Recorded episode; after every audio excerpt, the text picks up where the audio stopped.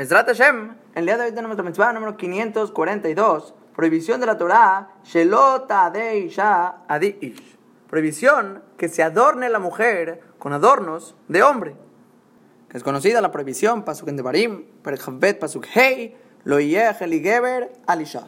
Que no sea un Keli Geber, que sería una prenda de un hombre, o Keli puede ser incluso un utensilio de un hombre, Alisha sobre la mujer.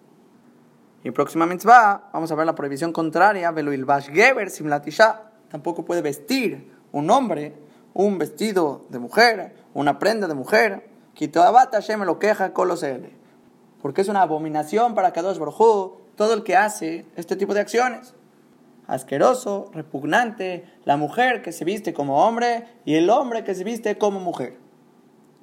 Ahora, tanto Rashi, el Hinu, los diferentes Rishonim, traen de la manera Nazir, un Teta Mudalev, que el problema aquí es porque la mujer va a parecer hombre y va a ir entre los hombres.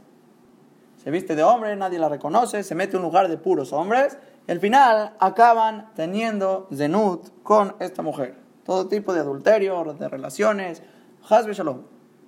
Y ese es el motivo principal de la prohibición, porque son cosas que acerca al adulterio a que se queden solos un hombre y una mujer, porque está vestida como hombre.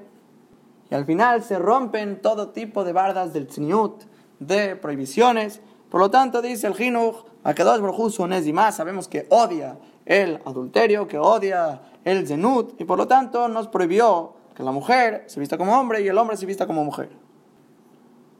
Ahora, también hay un segundo motivo que trae el Rambam y el Hinuch también, que Darkan Shelobdea Bodazara Ayabekaj.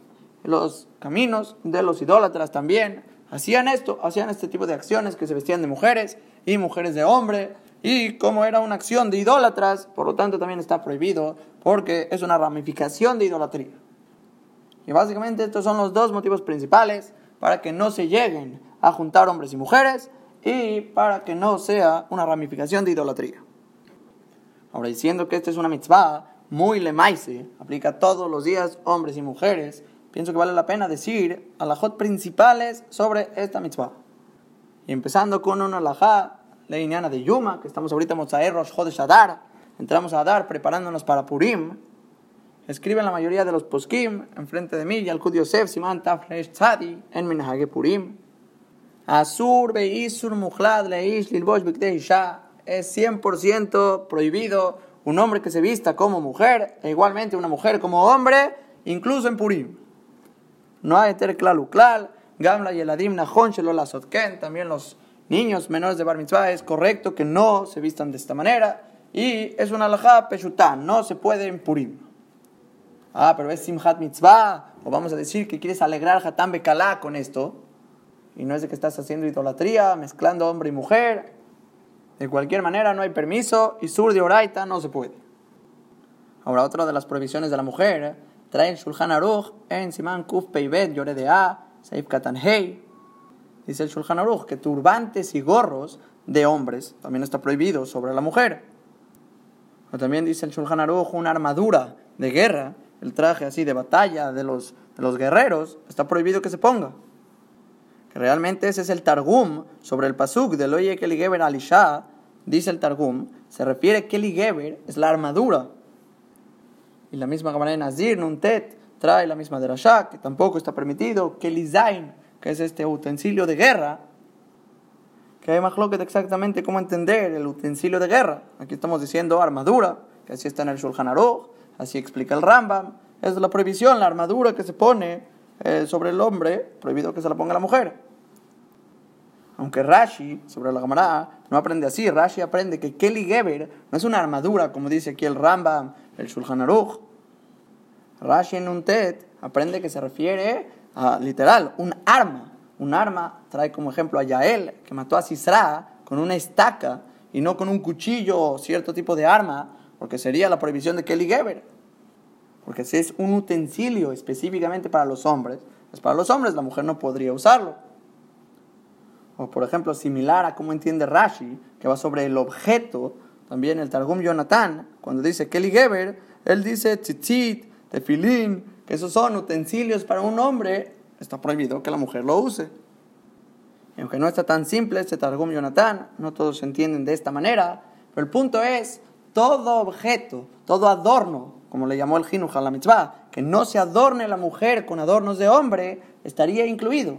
Es un sombrero, una prenda, una armadura, todas estas cosas que complementan la vestimenta ¿sí? o los adornos de una mujer que lo usaría el hombre, está prohibido. Y otro punto que menciona el Shulchan Aruch es el estilo de corte de pelo. No te puedes cortar el pelo como un hombre. También eso estaría dentro de la prohibición. No se puede. O digamos el caso de una mujer que tenga un problema extraño, que le crezca barba. Y aunque según la halajá, aunque le crezca, no se llama barba. Por eso está permitido que las mujeres se rasuran incluso con rastrillo la barba. Porque el pelo que les crece no se llama barba. Pero yo creo que por apariencia, por cómo se ve, estaría prohibido dejarse la barba. Y realmente si lo piensan y expanden un poquito más su mente en estos puntos, hay muchas cosas que sí puede ser problema. Por ejemplo, un caso muy común, el hombre quiere ser caballeroso, quiere ser valgesed con otra mujer que tiene frío y le quiere dar su suéter, su saco. Si no es un suéter que sea unisex, una chamarra unisex, están traspasando dos prohibiciones. Lo y Geber, la mujer traspasa por esta prohibición de ponerse, y el hombre por Lifnei le está poniendo un tropiezo al ciego.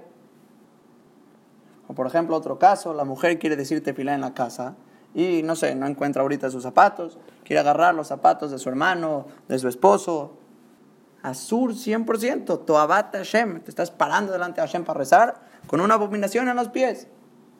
Y como estos diferentes casos hay muchos, muchos, de veras piénsenlo, porque puede ser muy noguea maíz cuidarse de esa prohibición, que no se adorne la mujer con adornos que use el hombre, que es el estilo del hombre, la manera como se ve el hombre. La mujer se tiene que alejar de eso por dos motivos principales, como dijimos, para que no parezca hombre y no se junte con los hombres, y por cómo hacían los idólatras. Y todos sabemos la regla grande, que Endorshin Taima de Kra, no porque no se cumpla el motivo por el cual la Torah prohibió, eso significa que está permitido. De cualquier manera está prohibido, aunque no tenga que ver con estos dos motivos, como ya dijimos. Y es más, el Sefer Ayireim dice que aún der haray, ushok be alma, aunque sea pasajero o de risa, así, cualquier cosa chiquito, azur le ish lilbod marbushei, ya prohibido el hombre que se vista con ropas de mujer, igualmente al contrario, no hay excepción, ni de paso, ni de una manera pasajera, así, cualquier cosa de risa, no hay eterna. Prohibido y sur de oraita.